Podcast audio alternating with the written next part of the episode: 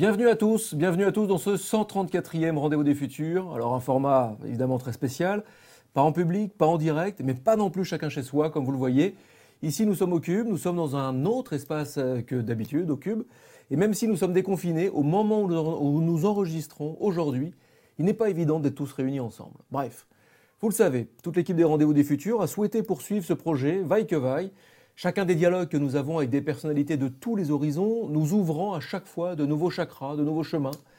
Et nous avons toujours trouvé important de continuer à partager la connaissance. Et on en a même accéléré le rythme puisque c'est la dixième émission que nous réalisons dans ces conditions, donc en trois mois. Pour une mensuelle, c'est pas mal. C'est la douzième depuis le début de l'année. Douze émissions en un semestre, effectivement. Euh, d'habitude, c'est chaque mois. Donc c'est très encourageant. Merci à toute l'équipe. Merci Jérémy, Jonathan pour les moyens techniques, le système D en action. Merci à, tout le monde. Toutes les émissions, vous le savez, sont à revivre en replay, en vidéo, mais aussi en audio sur toutes les plateformes de podcast. Alors abonnez-vous, parlez-en autour de vous, et puis ensemble, continuons de partager le changement. On reçoit aujourd'hui l'astrophysicien Francis Rocard. Bonjour, monsieur Rocard. Bonjour. Comment allez-vous? Fort bien. Fort bien? Bien sorti du Covid, indemne, on va dire. C'est tout le mal qu'on peut vous souhaiter. Alors, il y a plusieurs manières de présenter quelqu'un de nos jours. Euh, la plus directe, la plus courte, la plus assumée en règle générale, c'est la, la mini-bio Twitter. Bon, vous vous n'y êtes pas. C'est un choix de ne pas être euh, sur, sur Twitter ou c'est pas venu? Euh, C'est pas venu. Euh, non, c'est pas venu. J'ai, j'ai, je m'y suis pas mis encore. Ça viendra peut-être un jour, j'en sais rien. Et puis peut-être que vous, vous attendez peut-être la plateforme d'après qui sera, qui sera très bien aussi. Parce qu'il y a la page 4 aussi. C'est la mini-bio très très assumée aussi en général. Euh, la page 4 de couverture, donc de dernière nouvelle de mars aux éditions Flammarion. Qu'est-ce qui est dit? Francis Rocard est astrophysicien en charge des programmes d'exploration du système solaire au Centre national d'études spatiales, le CNES. Euh, c'est vrai que ça. Alors, c'est un résumé d'un pan de votre carrière, mais euh, c'est le résumé et c'est pourquoi nous, nous, vous avons invité. Merci de participer au, au jeu de cette émission. Merci beaucoup. on a une question rituelle ici dans ces rendez-vous du futur. C'est une question qu'on a empruntée à quelqu'un que vous connaissez bien. Euh, c'est André Braic. André Braic, à la fin d'une émission, euh, ici, euh, m'avait dit que lui, le but dans sa vie était de pouvoir expliquer son métier et tous les impacts de son métier à un enfant de 7 ans.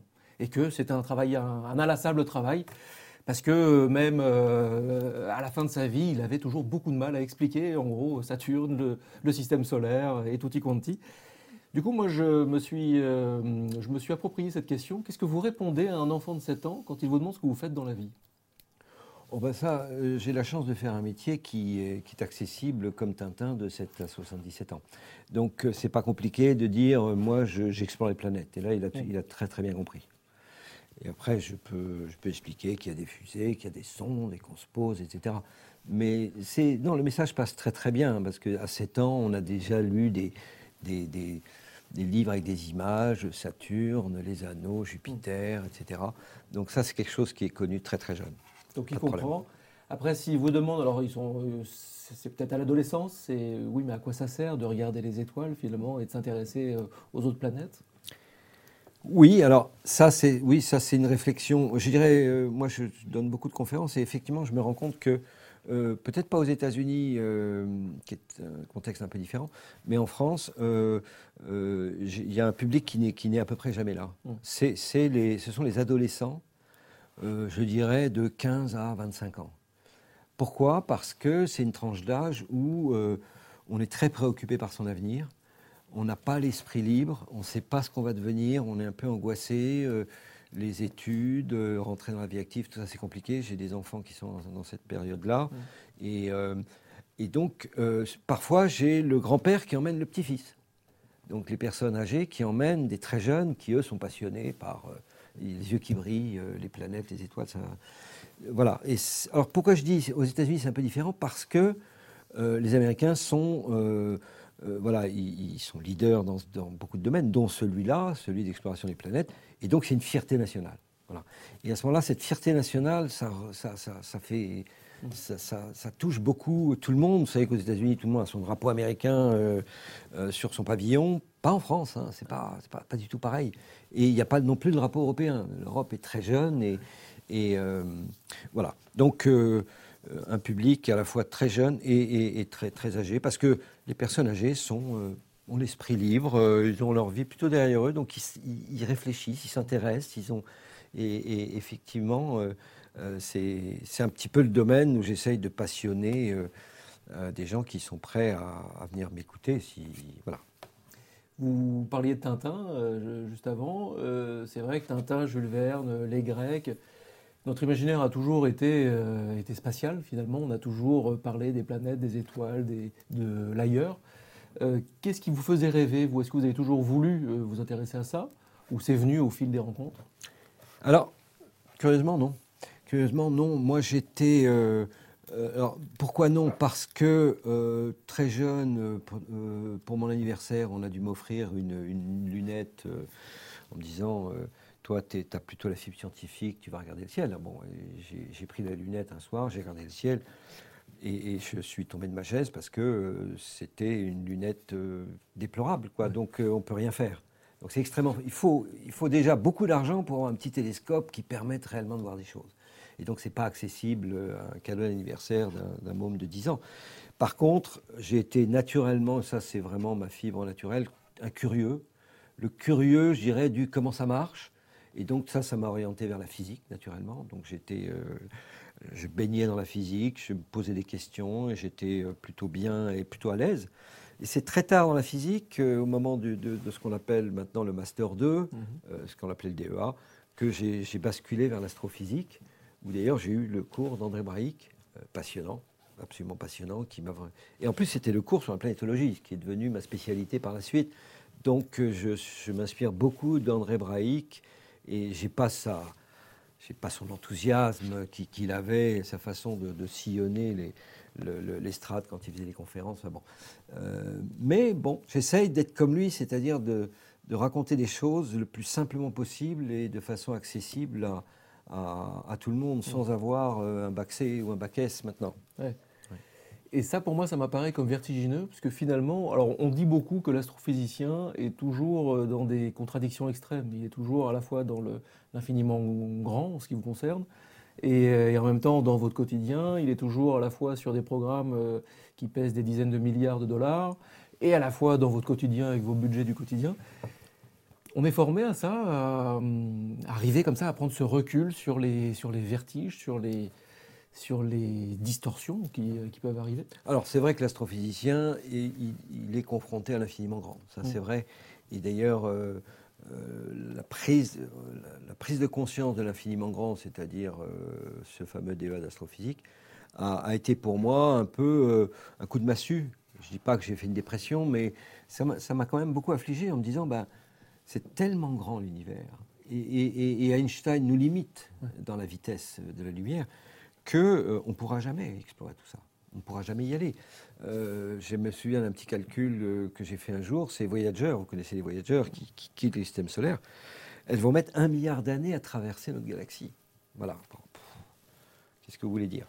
Après, on peut, on peut en déduire des choses sur les soucoupes volantes aussi, qui posent un vrai problème de, de physique c'est même si on imagine que, euh, que, des gens beaucoup plus évolués que nous et, la technologie et, l'énergie, parce qu'il en faut beaucoup d'énergie, hein, pour, euh, pour faire des voyages interstellaires, ce que nous on ne sait pas faire encore et ce qu'on ne sera pas faire avant plusieurs décennies.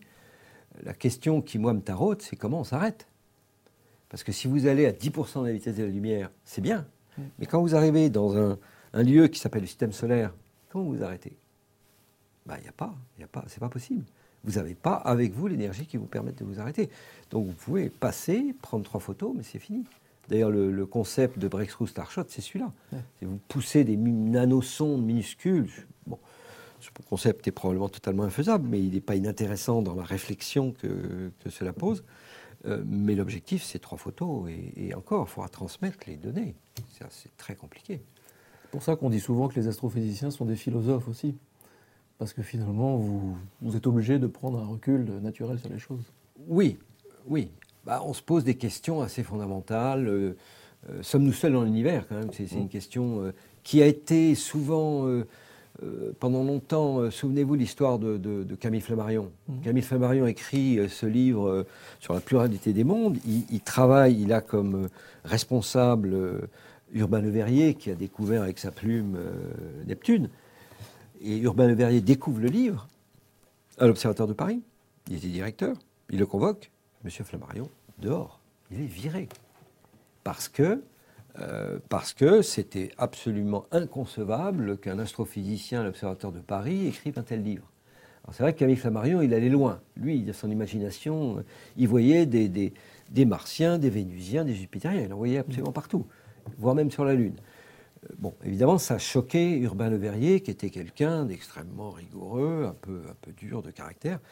Bon, c'est pas passé. Le, le résultat, c'est que à l'époque, euh, c'était très mal vu. Euh, les exobiologistes, souvenez-vous, on a deux exobiologistes en France, maintenant ils sont, ils sont tous les deux retraités, mais on les connaît bien, c'est André Braque et François Rollin.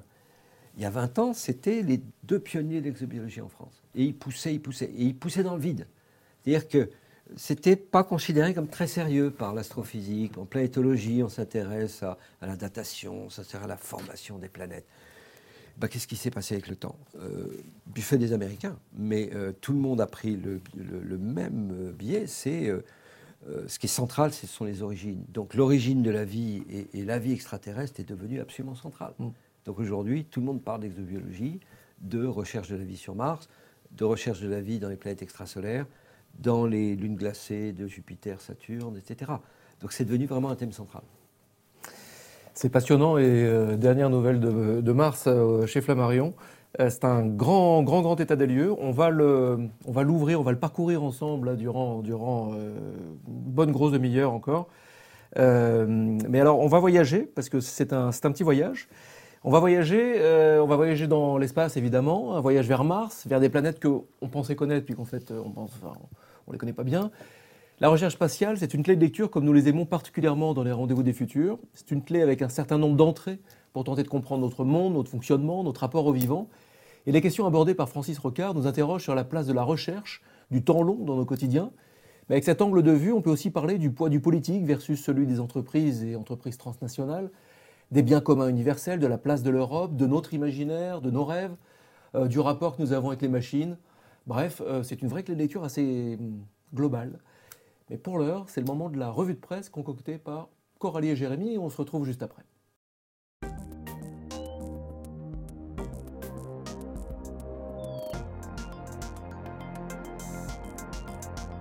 Que peut devenir la science dans une société qui préfère la concurrence à la collaboration Dans une interview du 23 juin parue sur Uzbek Erika, Jean-Marie Vigoureux, auteur de Détournement de science, être scientifique au temps du libéralisme, aborde le sujet du conflit que pose l'appropriation de la science par l'économie. L'enseignant-chercheur rappelle que la science est un outil dont la finalité dépend des acteurs qui s'en emparent. Le risque étant que lorsqu'elle est phagocytée par des intérêts économiques, elle se retrouve discréditée, voire décorrélée de sa mission de bien commun pour tous, par tous, en bref, de la notion de progrès. La question se pose alors dans le domaine de la recherche spatiale, à l'heure où la société privée SpaceX envoie deux spationautes américains sur l'ISS, dont le récit du décollage est à revivre sur aerobus.fr. De son côté, l'agence spatiale russe Roscosmos, seule habilitée depuis 2011 à véhiculer les résidents de l'ISS, renchérit. Cette année, nous allons tester deux nouvelles fusées et l'an prochain, nous reprendrons notre programme lunaire. Annonce son porte-parole Vladimir Ustimienko. L'émergence d'acteurs privés pourrait ainsi engendrer des antagonismes dans un secteur dont les récentes réussites reposent sur des collaborations internationales. C'est à lire sur Science et Avenir dans un article du 31 mai. D'autant que n'oublions pas que la prolifique agence SpaceX garde en projet un premier voyage habité vers Mars pour 2022. Un projet qui n'est peut-être pas très réaliste comme nous le raconte Olivier Bessac, directeur de recherche CNRS à Sorbonne Université dans le podcast 7ème Science. Partant du film Seul sur Mars de Ridley Scott, la journaliste et l'universitaire se posent la question les voyages sur la planète rouge, c'est pour quand? Entre les problèmes du poids de l'équipement envoyé, des carburants et autres énergies, les problèmes de pression que doivent compenser les combinaisons des spationautes, les éventuels problèmes psychologiques et physiologiques d'un voyage aussi long dans l'espace, ou encore l'eau et la nourriture, l'expédition présente de sérieuses complications. Surtout, l'envoi d'humains sur la planète Mars s'avère difficilement compatible avec le protocole protection planétaire qui vise à ne surtout pas contaminer l'environnement d'une planète pour ne pas en modifier, voire tuer l'écosystème. Et puisqu'on parle d'écosystème, penchons-nous sur un article d'Uzbek Erika du 6 juin qui demande si la conquête spatiale est compatible avec l'écologie.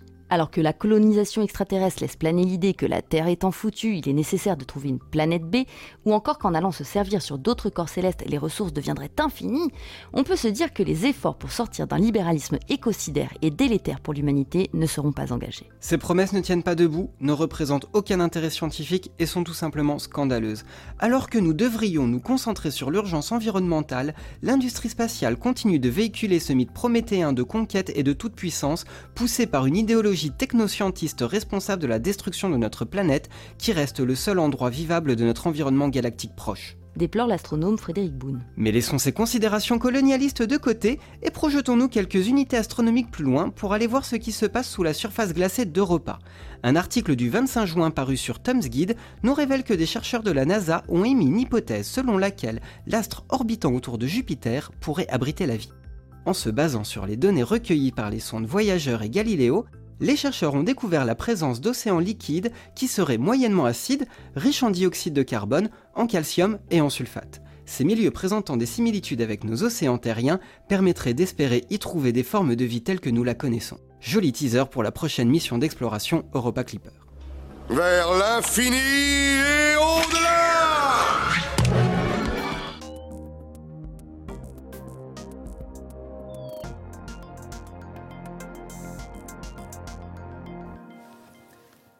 Francis Rocard, je vous voyais concentré en regardant euh, cette, revue de presse. Il y a beaucoup de choses. On ne va pas arrêter de faire des allers-retours entre ce qui a été dit dans la revue de presse, votre livre. Vous, est-ce qu'il y a un fait là, s'il y avait un, fait saillant à, en sortir Vous, ce seriez quoi? Euh, ben, J'étais sensible euh, au sujet sur la planète B. D'ailleurs, j'en parle un peu dans mon livre. Et ça rejoint la question du pourquoi de l'envoi de l'homme sur Mars. Et c'est surtout Elon Musk qui, qui, euh, prône la colonisation de Mars. Euh, et c'est pour, moi pour moi un discours que je trouve très critiquable, parce que ça sous-entend, effectivement, vous, les super riches, c'est pas grave, vous pouvez continuer à polluer la planète, parce que vous, vous aurez les moyens de vous payer le ticket pour aller sur Mars, et puis euh, donc euh, on, vivra le plan B sur Mars. Euh, hormis le fait que je, n'y crois pas une seconde, la colonisation de Mars, c'est-à-dire l'aller simple, sans retour, avec une autonomie totale, je, n'arrive pas à imaginer que ça soit possible. je crois beaucoup à l'exploration de Mars, à des fins bon, euh, voilà, d'exploration, c'est-à-dire de découverte, mais c'est temporaire. C'est donc, euh, on y reste un an et demi minimum parce que le, problème de Mars et la Terre fait que, les durées euh, typiques, c'est un an et demi. Après, on peut rajouter deux ans, hein, vous savez, à chaque fois, il y a des fenêtres de deux ans. Mais à un moment, ça, ça va durer quelques années et puis, et puis on passera à autre chose. Comme Apollo a fait six ou sept missions et ensuite on est passé à autre chose. En matière de spatial, vous, vous parlez bien de, de recherche, d'exploration, là où d'autres, euh, on parle de Musk, on a parlé de Bezos à l'intérieur de cette revue de presse, euh, eux parlent de conquête spatiale et on y est, on, y est vraiment. Finalement, on a l'impression que c'est une sorte de, grand Far West. Il y a deux démarches. Il y a la démarche politique et la démarche euh, scientifique. Elles ont toujours été imbriquées. Mais jusqu'où jusqu'où le politique n'a-t-il pas toujours pris le pas Et ça a toujours été une histoire de planter un drapeau sur une, sur une planète et de montrer qu'on était le pays le plus, le plus fortiche. Alors, c'est vrai ce que vous dites pour Apollo, bien sûr. Mm. Oui, oui, ça, ça a été un discours. Mai 61, Kennedy fait un discours, ça a été politique. Et on sait que à partir du moment où les États-Unis ont subi deux claques, la première s'appelait Sputnik, la deuxième s'appelait Gagarine. Là, il a voulu mettre la barre très très haut en se disant, ben, on va voir qui, qui, est le meilleur. Et ça a parfaitement fonctionné. Euh, d'ailleurs, ce genre de tactique ne fonctionne pas à tous les coups, mais celle-là a parfaitement fonctionné. C'est-à-dire que non, seulement les Américains ont respecté le délai de, avant la fin de la décennie, et, le deuxième objectif, c'était d'essouffler les, soviétiques, mm. et ils n'y sont jamais arrivés avec leur programme N1 qui, a, qui, n'a jamais décollé. Enfin, cette fusée n'a jamais décollé. Donc ça a été un double succès de ce point de vue-là. D'ailleurs, pour ça qu'Apollo 18, 19 et 20 ont été annulés, parce que finalement, ça y est, c'était fini. C'était fait. Mm. Il n'y avait pas besoin de, poursuivre. Euh, l'homme sur Mars, c'est pareil. C'est euh, c'est politique au sens où c'est pas scientifique. Il faut quand même pas confondre.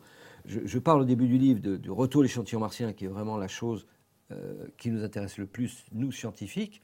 c'est d'avoir les échantillons, les bons échantillons. Ça va prendre 10 ans. Ça, on va en parler un peu plus tard. Ça démarre, euh, ça démarre maintenant. Ouais. Et, et l'homme sur Mars qui n'est absolument pas euh, scientifique dans sa finalité. Euh, D'ailleurs, euh, qu'est-ce qui s'est passé avec Apollo Euh, Les Américains ont fait Apollo, puis à un moment, ils se sont dit, bon, mais au fait, ils vont rester quand même quelques heures sur la Lune, voire quelques jours. Qu'est-ce qu'ils pourraient bien faire?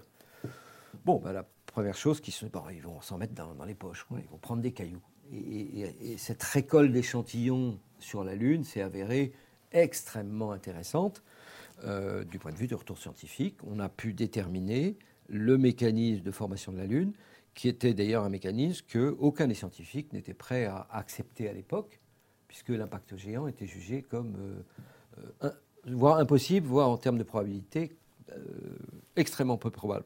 Mais aujourd'hui, c'est le seul modèle qui, est compatible de la, vraiment de la structure fine, je dirais, des échantillons lunaires. Je parle de rapport isotopique et l'absence de fer, enfin l'état de considération, l'absence d'eau. Et, tout ça plaide pour l'impact géant euh, qui a formé la Lune. Et aujourd'hui, c'est un modèle qui est discuté dans ses détails, mais qui n'est absolument pas remis en cause. La Lune, d'ailleurs, c'est une étape intermédiaire d'y forcer, d'y retourner, de s'y réinstaller ou de, s'y installer, tout simplement. Là, on voit qu'il y a une sorte de. Enfin, une sorte, une, une guerre, une course, une fuite en avant, peut-être même pour foncer à nouveau sur la Lune. On voit les Chinois, on voit les Américains, bien sûr. Alors, Euh, il- attendez, attendez, il ne faut pas tout mélanger. Oui, il y a beaucoup de choses. La démarche chinoise n'a absolument rien à voir avec la démarche américaine. Oui. Non, parce que la démarche chinoise est une démarche, euh, euh, je dirais, euh, c'est la même démarche que les Américains et des Soviétiques dans les années 70. C'est-à-dire que, si vous voulez, les Chinois sont partis avec 40 ans de retard, Mm. voire 50. Euh, C'est-à-dire qu'en termes de spatial, ils n'avaient rien fait, en termes de spatial, d'espace lointain. Mhm. Et donc, euh, le meilleur bac à sable pour jouer, c'est la Lune. C'est proche, et vous avez toutes les difficultés de la navigation interplanétaire, de l'insertion en orbite, des problèmes d'atterrissage. Tout ça est très compliqué à maîtriser. Et donc, l'avantage, c'est que vous pouvez lancer tous les mois vers la Lune. Donc, les Chinois ont un programme lunaire euh, extrêmement ambitieux, qu'ils réussissent d'ailleurs très bien. Euh, sur le plan technologique, très bien. Sur le plan scientifique, euh, il n'y a pas grand-chose encore, mais ça pourrait venir. Et ils apprennent. Ils apprennent à maîtriser les technologies. Le, le cas des, des Américains, c'est différent. Il y avait, c'est ce que j'explique dans, dans mon livre, c'est que le, le- le schéma Apollo, où tout a été mené en parallèle, est totalement exclu. Euh, on pourrait imaginer, si on compare le budget de la NASA de, de 61 euh, avec aujourd'hui, il faudrait que le budget de la NASA passe de 20 milliards aujourd'hui, en 2020, à 85 milliards en 4 ans. Le Congrès, jamais. Il ne va, il va jamais autoriser ça. Donc il faut faire en série ce que Apollo a tout fait en parallèle. Et pour faire en série, il faut des étapes. Et des pathways, c'est le mot qu'utilisent les Américains. C'est des étapes qui sont stratégiques. C'est-à-dire des étapes qui vont permettre, à chaque étape, vous allez développer les véhicules nécessaires à l'étape proprement dite. Sachant que l'étape finale, qui est l'homme sur Mars, est la plus difficile. Et, l'étape finale va nécessiter de, mettre bout à bout, il y a 11 véhicules comme ça, que vous aurez développés progressivement. Alors, les étapes étaient euh, pas évidentes au départ. Le choix a été fait en 2017. Euh, D'ailleurs, le choix d'avance, c'était, souvenez-vous, c'était une mission habitée vers un astéroïde. C'était une étape possible. Qu'est-ce que vous validez? Vous validez les, les- les voyages très lointains, vous faites le tour autour du Soleil, euh, des séjours, bon, sur un astéroïde, ça, vous validez pas grand-chose, mais surtout le- le- les voyages lointains. Le passage par la Lune était euh, plutôt de, de transposer le cas de l'ISS à une petite station en orbite lunaire. Donc, je dirais que c'était une solution de facilité quelque part, euh, puisque l'ISS, ils savent très très bien le faire, et il s'agissait d'adapter une petite ISS. Et, qu'est-ce que vous allez développer? Vous allez développer le- le- les, les- les véhicules de transport lointains pour aller de la Terre à la Lune en envoyant des modules de 20 tonnes, qui sont les modules de cette station. Donc la PPE, le module PPE, qui veut dire Power Propulsion Element, c'est à la fois ce qui va vous donner la propulsion électrique avec des gigantesques panneaux solaires, et ensuite qui va vous donner l'alimentation électrique de votre station, comme l'ISS a des énormes... L'ISS est le seul endroit dans l'univers, hors la Terre, où vous avez 100 kW électriques. Voilà, c'est l'ISS. C'est beaucoup 100 kW. Et euh, là, il n'y aura peut-être pas besoin de 100, 100 kW sur la LOPG, mais au moins euh, 10 ou 15 pour alimenter une petite station euh, en orbite. Mais la LOPG a un, un intérêt potentiel, c'est de dire, c'est pas gagné, hein, mais euh, si on pouvait en faire une station-service qui permettent au minimum de faire le plein d'eau, parce que vous avez besoin d'eau pour le voyage euh, de l'équipage, et au mieux, mais encore une fois, si c'est possible, de faire le plein de carburant. Vous savez qu'Elon Musk parle beaucoup de refueling de ses Starships, il en envoie deux. L'un, c'est simplement un conteneur, un, un réservoir plein, et l'autre, vous avez les hommes avec un réservoir vide. Et vous transférez le- les ergols, et à ce moment-là, vous avez les hommes en orbite basse, et vous pouvez partir vers Mars. Sur le papier, ça fonctionne. Et l'idée, c'est de faire du refueling à la LOPG. Euh, sur le papier, ça fonctionne bien. J'ai pas dit de la surface. De la LOPG, vous partez assez facilement avec un survol de la Terre vers Mars. Le survol de la Terre vous permet de vous diriger dans la bonne direction. Et, euh, alors que la surface de la Lune, ça n'a aucun intérêt. On ne va pas décoller de la surface de la Lune pour aller sur Mars. Ça, complexifie beaucoup trop le problème.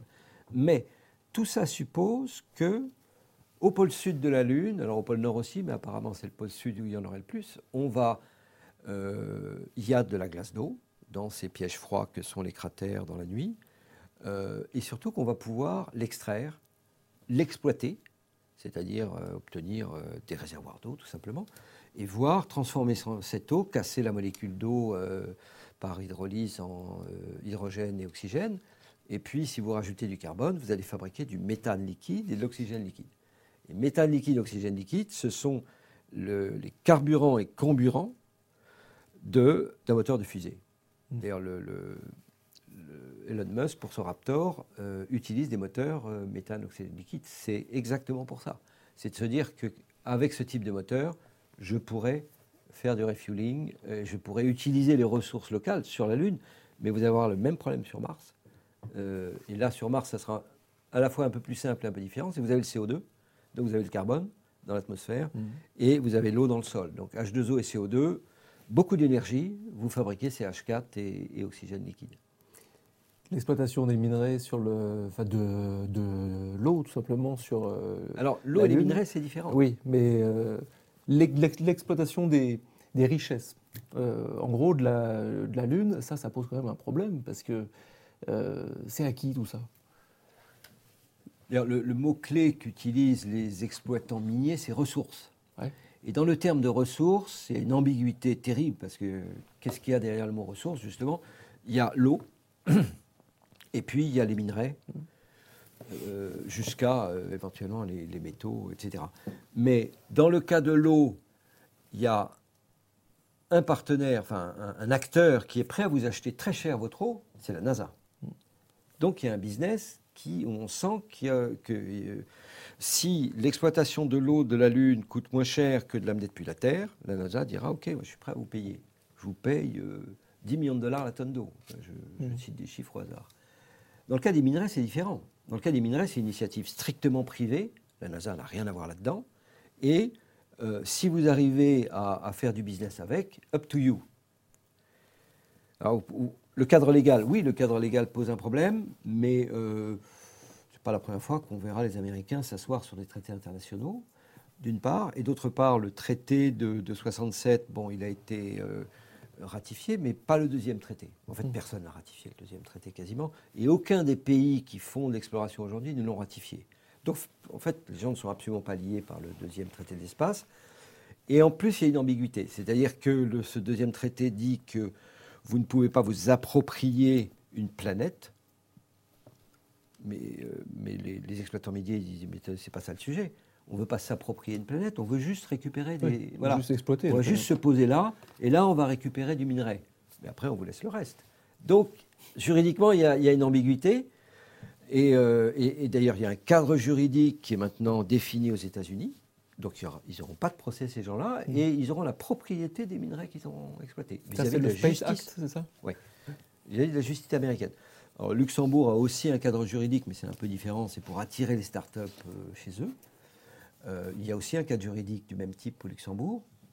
Euh, je pense qu'à la finale, euh, je dirais, la réelle politique va s'adapter à la réalité. C'est-à-dire que si effectivement il y a des gens qui exploitent la Lune, eh bien, il y aura, ça ne va pas faire plaisir aux astronomes, ça ne va pas faire plaisir aux planétologues.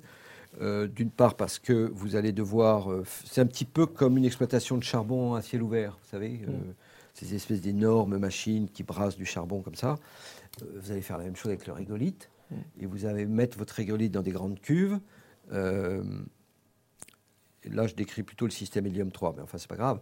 Euh, et puis vous chauffez, et puis tout ce qui veut bien se mettre à l'état liquide, ou, ou gazeux, l'hélium 3 en l'occurrence, eh bien, vous le pompez et, et vous le récupérez, éventuellement vous ramenez sur Terre. Il n'y a pas de minerai intéressant sur la Lune, à part des cailloux. Il y a des, il y a des cailloux, voilà, il y a des silicates. Vous n'allez pas ramener des silicates de la Lune, ça n'a strictement aucun sens. Les silicates n'ont aucun intérêt ici. Aucun, euh, aucun. ici Non mais un caillou, c'est un caillou. Mm. Euh, un basalte, c'est un basalte. Un pyroxène, c'est un pyroxène. Vous n'allez pas ramener les pyroxènes, il n'y a pas de business plan derrière. Vous ne pouvez pas les vendre. Donc, moi, je pense plus que, d'ailleurs, les, les exploitants miniers s'intéressent beaucoup aux- également aux astéroïdes. Euh, et ils parlent de, euh, des euh, dérivés du, du platine, euh, en espérant trouver euh, jusqu'à des terres rares. Alors, euh, qu'est-ce qu'un qu'est-ce qu'un terre rare? Un terre rare, c'est un ou une, je ne sais pas. C'est un, élément de la classification de Mendeleïev qui est très rare et qui a des propriétés physiques extrêmement intéressantes pour notamment toute l'industrie des nouvelles technologies. Alors, les panneaux solaires, les aimants dans les éoliennes, euh, euh, tout ça nécessite des terres rares. Les téléphones et tout. Les téléphones, les smartphones, il y avait des terres rares partout. Le. Aujourd'hui, les terres rares sont rares et euh, il y en a un peu partout sur Terre, en très très faible quantité. Le problème, c'est le coût écologique de l'extraction des terres rares que la Chine a, a accepté de- de- d'assumer. Donc la Chine exploite ces terres rares avec un coût écologique euh, désastreux, mais bon, elle le fait, et que euh, peu, de pays, la France notamment, se refusent de faire. Euh, et le, risque, c'est une tension sur les terres rares, parce que si à un moment il y a une pénurie d'un terre rare pour, je ne sais pas, fabriquer vos smartphones, vous allez avoir son prix qui va multiplier par 10 ou 100, et tout d'un coup, l'idée d'exploiter un terre rare venant, ce terre rare-là d'un astéroïde peut avoir du sens. Encore faudrait-il qu'il y ait plus de terres rares sur les astéroïdes que sur Terre. Aujourd'hui, c'est absolument pas prouvé. Et euh, il n'y a pas de raison. Alors, quand on va chercher les astéroïdes métalliques, euh, évidemment, les, gens se disent ben, il y a des métaux intéressants. Oui, il y a du fer, la belle affaire. Vous n'allez pas ramener du fer. Et il y a du nickel. Bon, euh, je ne suis pas sûr qu'on arrive à rentabiliser l'affaire. Et, et derrière, ça, ça vous fait 99%, fer et nickel. On le sait parce que ça s'appelle les météorites métalliques. Et ça, elles sont connues, analysées. Derrière, il y a peut-être un petit pourcent de cobalt. C'est pas encore un terre rare. Et à- à- ou pour 1000 ou pour 10 000, on va commencer à trouver autre chose. Oui, je ne donc sais pas comment on de- l'exploite. Non, mais en Ouais. plus, je ne sais pas comment on l'exploite. euh, comment on va extraire euh, le, le, le pouillème de- du terre rare. Euh, c'est très compliqué de séparer le terre rare du reste. Donc ça, ça pose énormément de questions. 2020, c'est une grande année, au-delà de tout ce qu'on pouvait imaginer et connaître. C'est une grande année pour la recherche spatiale. Il y a plusieurs, euh, il y a plusieurs missions qui partent. Alors, il y a une mission euh, des Émirats Arabes Unis, une mission chinoise, une mission américaine. Là, pareil, je mélange un petit peu toutes les, toutes les missions, mais pour dire que c'est une grande année. Il y a euh, mars 2020. Est-ce qu'on peut euh, expliquer les ambitions de ce programme Mars 2020 Oui, alors mars 2020, c'est certainement. euh, alors, petite parenthèse, il y en avait cinq missions à lancer en 2020, et il y en a deux qui ont pris du retard. D'accord. Donc ExoMars, c'est 2022, et la mission MMX de, de- des Japonais, retour à l'échantillon de Phobos, c'est maintenant en 2024. Donc il n'y en a plus que trois. Il y a l'Emirati, qui est un orbiteur euh, pour étudier le- la météo de, de Mars. Euh, la mission chinoise, Mm. qui est très ambitieuse parce qu'ils n'ont jamais rien envoyé vers Mars. Ils s'attaquent direct sur l'orbiteur, plus l'atterrisseur, plus le rover. Moi je dis, chapeau, si ça marche, ça sera vraiment très impressionnant. Mais ils prennent énormément de risques. Ils n'ont pas froid aux yeux, c'est clair. Et vous avez Persévérance. Alors Persévérance, c'est la mission américaine. C'est le Curiosity 2 en termes de châssis. Donc c'est un véhicule qui fait une tonne, six roues euh, motrices. Euh, donc une grosse mission, hein, 2,4 milliards de dollars. euh, Avec des contributions européennes. avec des contributions européennes, essentiellement françaises, pour ce qui est de Supercam, qui est franco-américain, donc le, ce qu'on appelle la caméra chimique, mais améliorée par rapport à celle de, de, de Curiosity. Il y a également les Espagnols qui font les, les senseurs de météo. Bon, Enfin, c'est quand même une mission à 97% américain. hein. Tout le reste est américain à bord. Et surtout, c'est une mission qui est, qui est très euh, particulière puisque c'est le début du retour à l'échantillon. Voilà. Donc euh, Persévérance va se poser dans un site euh, dûment choisi qu'on appelle le cratère G0. Pourquoi? Parce qu'il y a des roches sédimentaires et que c'est dans ces roches sédimentaires qu'on espère, trouver des traces, des preuves d'une vie ancienne sur Mars, que ce soit des argiles, des sulfates ou des carbonates. Et donc Persévérance va faire euh, tout un périple pendant, euh, pendant 2-3 ans de euh, rechercher les meilleurs échantillons à collecter, sachant qu'il a euh, 40 tubes euh, dans lesquels il pourra mettre des échantillons, sachant que certains seront des blancs, donc il y en a 5 qui resteront vides, et puis il y en a une trentaine qui pourront revenir, euh, revenir sur Terre. Donc il ne peut pas en collecter infiniment, mais il a quand même une trentaine à, col- à collecter. Et on va tâcher de collecter les échantillons les plus attractifs. Et c'est là où Supercam intervient dans le choix de l'échantillon à récupérer. Et, euh, et ensuite, alors il va faire comme l'étude poussée, c'est-à-dire qu'il va poser régulièrement, trois à quatre fois, des tas de tubes, posés comme ça sur le sol. Euh, vous allez me dire, euh, c'est pas très malin. Alors si, en fait, c'est assez malin. Pourquoi? Parce que si Persévérance tombe en panne au bout de six mois, le premier tas qu'il aura posé est récupérable. Tout le Ah reste, on ne pourra rien en faire. Donc ça garantit de euh, tout ce qui est posé est gagné, potentiellement gagné pour un retour. Euh, tout ce qui n'est pas posé, qui est, qui est resté dans, dans Persévérance, on ne pourra pas le récupérer. Donc c'est ça qu'il faut faire. Après, euh, il n'y a pas de risque qu'on les perde parce qu'on a des caméras en orbite, notamment à Iris, une caméra qui fait 25 cm par pixel, donc qui voit parfaitement le rover sur le Mars. Et on va prendre une belle photo au moment où il pose, donc on saura parfaitement où sont les échantillons.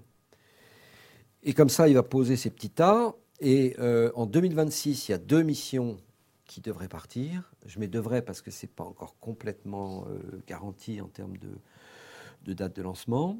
Donc, euh, la mission américaine qui serait euh, un engin sur trois pieds, ou quatre, peu importe, fixe, qu'on appelle l'atterrisseur, sur lequel un petit rover va débarquer et récupérer, en faisant une boucle complète, les tas de tubes. Et les ramener au lander. Et, sur ce lander, vous avez couché une fusée qui fait à peu près un peu moins de 3 mètres de long. Elle est, couchée et on va mettre les, les 30 tubes au sommet de la fusée. On va refermer pour des problèmes de protection planétaire, ça a été dit dans votre reportage, donc il y a des problèmes de contamination. Et puis dès que les tubes sont, sont, sont mis, la fusée est érigée et elle est mise à feu. Alors entre-temps, l'Europe, puisque là l'Europe va jouer son rôle, va faire l'orbiteur qu'on appelle le rendez-vous et capture, qui va partir en 2026 aussi, qui va se mettre en orbite, un gros orbiteur et des grands panneaux solaires. Et lui, il va se mettre en position au-dessus. Au moment du lancement, il sera en visibilité du MAV.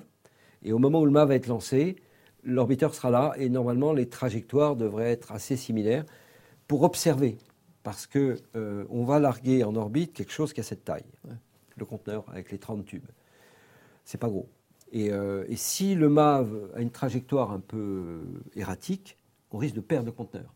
Donc il est impératif de suivre le lancement pour, au cas où la trajectoire serait non nominale, on sache par où il part et, on ne le perd pas. D'ailleurs, euh, au début, les Américains ne voulaient pas le faire, mais finalement, ils se sont rendus compte qu'il ben, fallait mettre un émetteur radio type bip bip, type Sputnik, pardon, au cas où on le perde. En radio, à 3000 km, vous, euh, vous arrivez à repérer Gogno, euh, alors qu'en optique, vous n'y arrivez pas. Une caméra ne vous dira pas euh, à 3000 km, voilà, votre ballon de basket, il est là. Alors que la radio vous le dira. Donc ça permettra d'aller chercher. Et après, il y a toute une stratégie un peu compliquée que je ne vais pas détailler, de rendez-vous, donc se rapprocher jusqu'à la capture qui est automatique. Et, et dès qu'on a capturé le conteneur, on le, on le met mécaniquement dans la capsule de retour. Et puis le tour repart vers la Terre. Et ensuite, on largue la capsule et les échantillons arrivent. Donc ça arrive sur Terre, l'échantillon arrive dans un laboratoire type P4, très ultra sécurisé, et après on en fait quoi ces échantillons? On les analyse, on les regarde? Bien sûr, bien sûr, bien sûr. D'ailleurs, petit détail, euh, il est prévu que la capsule ne touche pas le sol. Il y aura deux hélicos, l'un étant le backup du premier, avec des grands crochets. Et au moment où la capsule sera sous parachute, schlac, on va récupérer le, avec un crochet le parachute pour poser la capsule sur un, un support qu'on aura amené à roulette.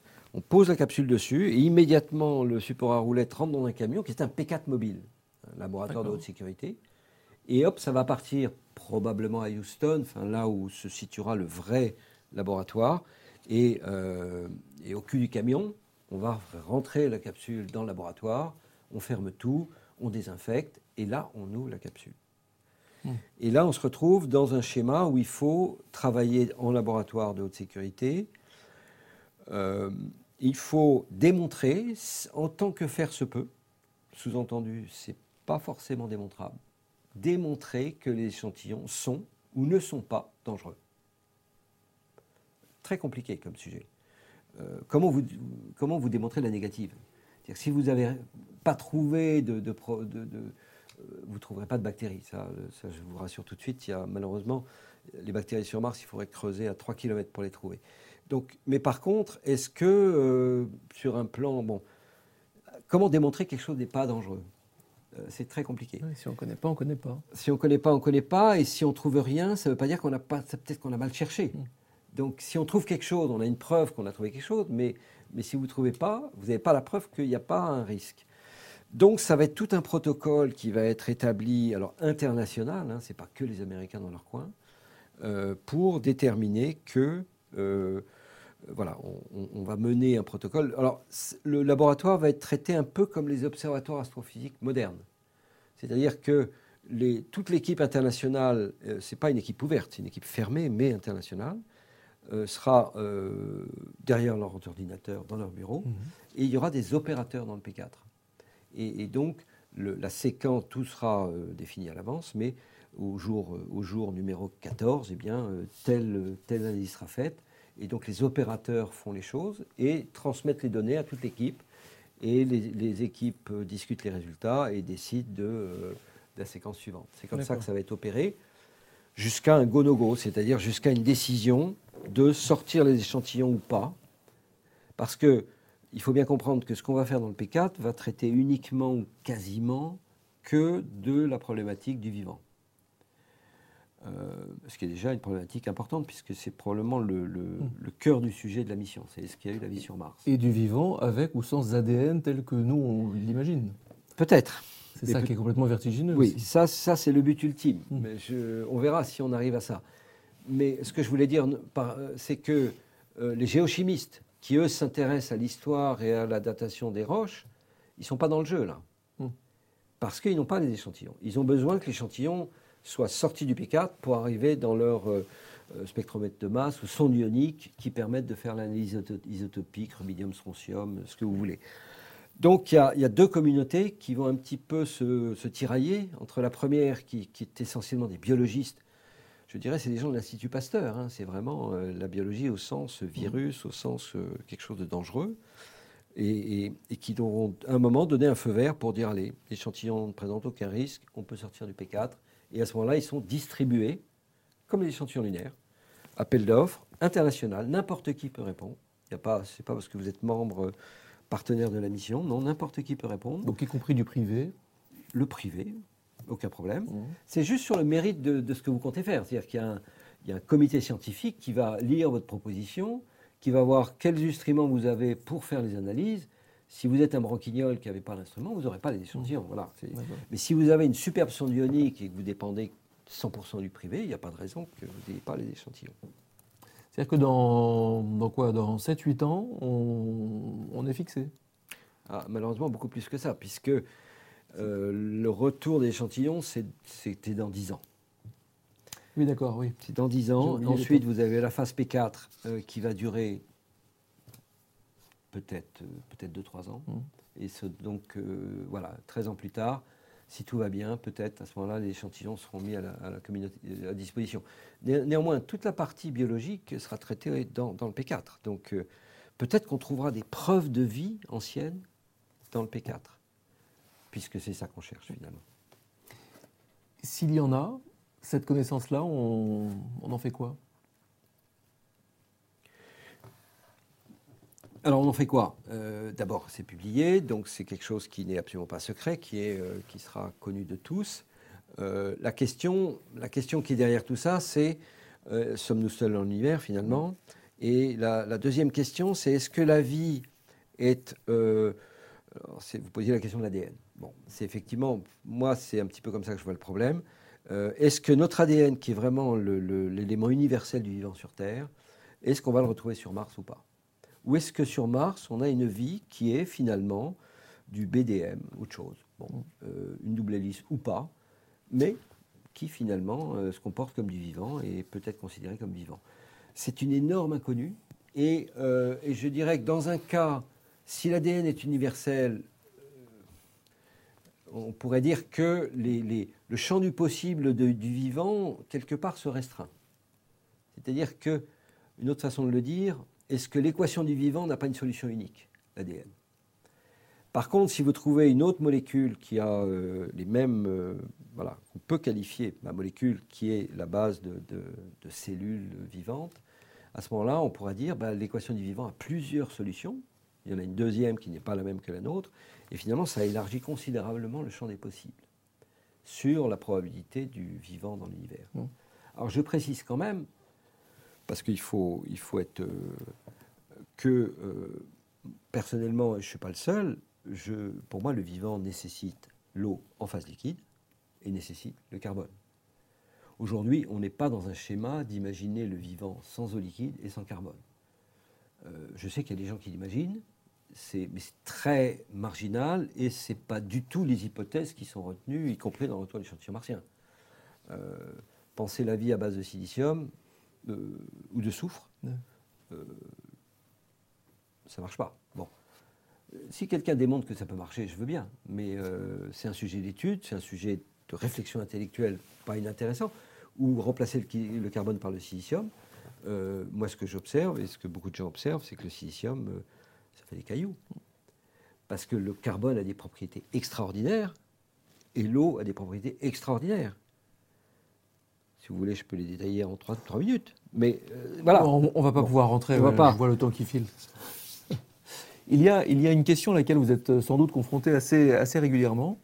Euh, c'est la question des budgets colossaux pour la recherche spatiale, alloués à la recherche spatiale, versus euh, des problématiques que la planète Terre rencontre. Et euh, certains se disent, mais finalement, est-ce qu'on ne pourrait pas prendre les dizaines de milliards de dollars nécessaires à, à aller sur Mars un jour euh, pour les mettre dans la recherche contre, contre le, le réchauffement climatique ou pour, pour arrêter la faim dans le monde, etc. etc. Oui, alors, quoi ça? je ne suis pas confronté à ce genre de problème, au sens où nous, par exemple, euh, le CNES avec euh, Sylvestre Maurice à l'IRAP, donc on, on- on a fait Supercam sur Curiosity. Euh, le budget de la France sur Curiosity, c'est 2%. Voilà. Hmm. On a mis 2% du budget de Curiosity en plus. Euh, on- n'est pas du tout dans les mêmes chiffres euh, entre euh, ce que 2 milliards et demi de dollars euh, qu'est Curiosity et, et ce que fait la France. Mais, euh, mais on est très fiers et on est très content de travailler sur ces missions parce que c'est des, missions extrêmement ambitieuses et Mm. qu'elles attirent beaucoup de scientifiques en France, en Europe et dans le monde. Euh, le- les grands choix de savoir s'il faut explorer ou, euh, ou sauver la planète, moi je dirais bien, bien sûr qu'il faut faire les deux, ce n'est pas, pas la question. Après, moi, je ne- je- dans mon livre, je ne juge pas. Bon, oui, c'est vrai. Je ne suis pas un chaud partisan de l'homme sur Mars, ce n'est pas, du tout mon propos. Non, c'est vraiment un état des lieux. Je dis, euh, les Américains s'y intéressent. Et je, je- mon sentiment profond, c'est qu'ils vont, vouloir y aller. Vous dites aussi effectivement que selon vous, euh, vous en êtes vraiment convaincu qu'aucun président prendra sur ses épaules la responsabilité d'arrêter le programme. Oui, parce que ça s'appelle insulter l'avenir. Oui, et Et pourtant, Insulter l'avenir, c'est pas. Même un président des États-Unis, il pourrait se faire désavouer par le suivant. et pourtant les présidents, euh, quels qu'ils soient, sont gérés par le court terme aussi. Trump, il est géré par le court terme. Oui, mais alors après, vous avez une autre, euh, un autre paramètre qui joue, c'est. euh, je, co- je connais quelqu'un qui avait cette phrase oui, l'homme sur Mars, c'est un projet à long terme qui va le durer encore pendant longtemps. Hmm. Sous-entendu, pour nous, la France, ça- pour l'instant, ça ne coûte rien. Il n'y a aucune étude sur l'homme sur Mars, ni en France, ni en Europe. Il y a des études papier aux États-Unis qui ne coûtent pas grand-chose. Après, vous avez le concret qui est en ce moment ce qui se passe sur la Lune. Et là, les Américains sont en train de monter en puissance. Donc tout ce qui est très très loin dans le futur, finalement, ça coûte rien. Et, et- et quand je dis qu'il ne faut pas insulter l'avenir, c'est que ce président américain qui, qui oserait dire bon, l'homme sur Mars c'est fini, ce n'est plus un objectif, il va réellement euh, heurter le- le- tout le, système américain du spatial en disant mais de, de quoi je me mêle quoi? Euh, Vous, dans quatre ans, vous n'êtes plus là. De toute façon, votre- le prochain président pourra inverser tout ça. Mm. Donc jusqu'à maintenant, euh, cette vision de l'homme sur Mars qui est une case euh, C'est tout simplement la case naturelle. Quand vous avez coché la case de la Lune, la case suivante, c'est Mars. Il n'y a rien entre les deux de, magique ou de... Non, c'est Mars. Simplement, c'est c'est mille fois plus loin en termes de distance, 300 000 versus, 400 000 versus 400 millions de kilomètres. Donc on est réellement mille fois plus loin. Euh, bah, il faut le faire, ça, prend beaucoup de temps. La place de l'Europe dans le, grand jeu des États euh, spatiaux, va dire, elle est où l'Europe là? Elle est que dans de la contribution La place de l'Europe, c'est être ou ne pas être, comme on dit. Et euh, dans ces grands programmes, l'ISS par exemple, la navette, pas vraiment, sauf après, quand la navette a volé. Il y, a eu des, il y a eu des Français qui sont allés dans la navette, il y a eu des expériences françaises, et des expériences européennes. Donc il y a une participation. Dans l'ISS, il y a eu réellement une participation de l'Europe, Columbus, les ATV, euh, etc. Et, ça nous a permis d'avoir des, astronautes à bord. Donc il y, a aussi, euh, il y a aussi ça. Dans le cas du début du programme qui s'appelle la Lunar Orbital Platform Gateway, donc euh, l'Europe, c'est-à-dire l'Agence spatiale européenne, dit oui, on va faire deux modules. Esprit iHub, iHub c'est un module d'habitation, Esprit c'est un module techno. Euh, derrière, il, est sous-entendu qu'il y aura un astronaute européen dans l'orbite lunaire, ce qui est quand même une grande affaire. C'est ça le, but de, cette contribution. Et puis de faire partie de ces grands programmes euh, structurants. Euh, tous ces grands programmes, ils durent au moins 30 ans. Hein. La navette, c'est 30 ans, l'ISS, c'est déjà 30 ans. Et l'homme sur Mars, ça sera probablement plutôt 40 ans. Donc, être parti partie prenante dans un grand programme où de toute façon l'Europe n'a pas l'ambition de le faire tout seul. Euh, il vaut mieux s'associer euh, et s'associer au meilleur. Aujourd'hui, ce sont les Américains qui ont le mm. meilleur savoir-faire et qui investissent le plus d'argent. Avoir un horizon. Voilà, une vision à long terme. Il y avait un thème euh, que l'on avait abordé avec André Braille, justement, il y a quelques années, c'est la place de la, recherche dans le paysage au quotidien, donc la place de la recherche de la science dans le, périmètre politique, euh, le, les médias. Lui euh, avait du mal à comprendre, ou plutôt il ne comprenait que, que trop bien, mais le, manque de connaissances scientifiques euh, des politiques, de nos élus, de, de, des dirigeants, et finalement on était toujours géré par le court terme. Et donc c'était très très dur de se, de se, fixer et de rester sur des horizons complexes. Oui, euh, moi j'observe par exemple un cas récent, c'est le coronavirus. Euh, mm. Qu'est-ce qui s'est passé? Euh, Macron n'est pas un expert en, épidémiologie. Il s'est entouré d'un comité scientifique d'experts. C'est comme ça que ça marche. Quoi. Les politiques comprennent vite, mm. simplement, ils n'ont pas d'expertise. Donc, ils, ont besoin d'avoir des experts qui soient, qui de préférence ne se trompent pas, c'est-à-dire qui et je dirais, j'en dirai pas plus, mais euh, et puis là-dessus, il, a, il faut prendre des décisions politiques, ça s'appelle le confinement, le déconfinement, etc.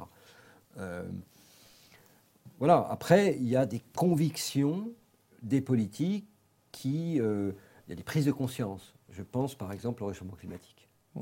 Et, je dirais qu'en France, Macron a une, a une, enfin, beaucoup les politiques en Europe en général euh, bah, c'est moins le cas aux États-Unis. Euh, euh, c'est triste à dire. Mais là, on tombe sur un problème qui est assez, assez effrayant. C'est qu'il n'y a plus de vérité scientifique aux États-Unis. Enfin, je dis aux États-Unis, c'est parce que c'est une caricature là-bas. Parce qu'au nom du cinquième amendement, tout est possible et ils peuvent voilà, tout dire. Parce qu'il y a une post-vérité. C'est-à-dire mm. que tout le monde dit c'est noir, et moi je dis non, c'est pas noir, c'est blanc. Et, et, après tout, j'ai le droit de le penser. Et donc, le résultat, c'est que tout est contredit. Le réchauffement climatique est contredit. Euh, le, et donc, en ce moment-là, il n'y a pas besoin de se préoccuper du, de l'acidification des océans, de l'augmentation du gaz à effet de serre, de tout ça. On continue business as usual. C'est pratique. Mmh. Ah, c'est très pratique. Business as usual. Et, comme les politiques, vous l'avez dit, ont une durée de vie courte, eh bien, euh, advienne que pourra. Leur, euh, leur fil, leur fil. Euh, juste un dernier sujet que je voulais aborder, c'est euh, un sujet que certains appellent la poubelle. L'espace est devenu une poubelle. Il y a un nombre de débris phénoménaux, et encore on ne sait pas tout, euh, là-bas. Et il y a le syndrome de Kessler. Quand deux débris se rencontrent, ça explose. c'est en janvier dernier où ça a failli. il, y a, il y a deux débris. Alors je l'ai noté, oui. Il y, a, un superbe film là-dessus hein, qui s'appelle Gravity. Gravity, ben voilà, ben il faut, il faut Gravity, qu'on voit c'est- Gravity. c'est le syndrome de Kessler euh, puissance 10, puisque ça n'arrête pas d'exploser. Enfin, ça se percute en permanence. Oui. Ce qui est fou, c'est qu'en janvier dernier, un télescope spatial lancé en 83 et un satellite expérimental lancé en 67 par les Américains se sont croisés à quelques dizaines de mètres, donc quelques dizaines de mètres dans l'espace, c'est- c'est vraiment très très près, sans se percuter. Ça aurait fait quoi si, si ça s'était percuté? Et Nous, est-ce qu'il y a des impacts sur, sur ISS Est-ce qu'il y a des impacts sur nous, euh, planète Terre? Alors, bon, c'est un sujet un petit peu.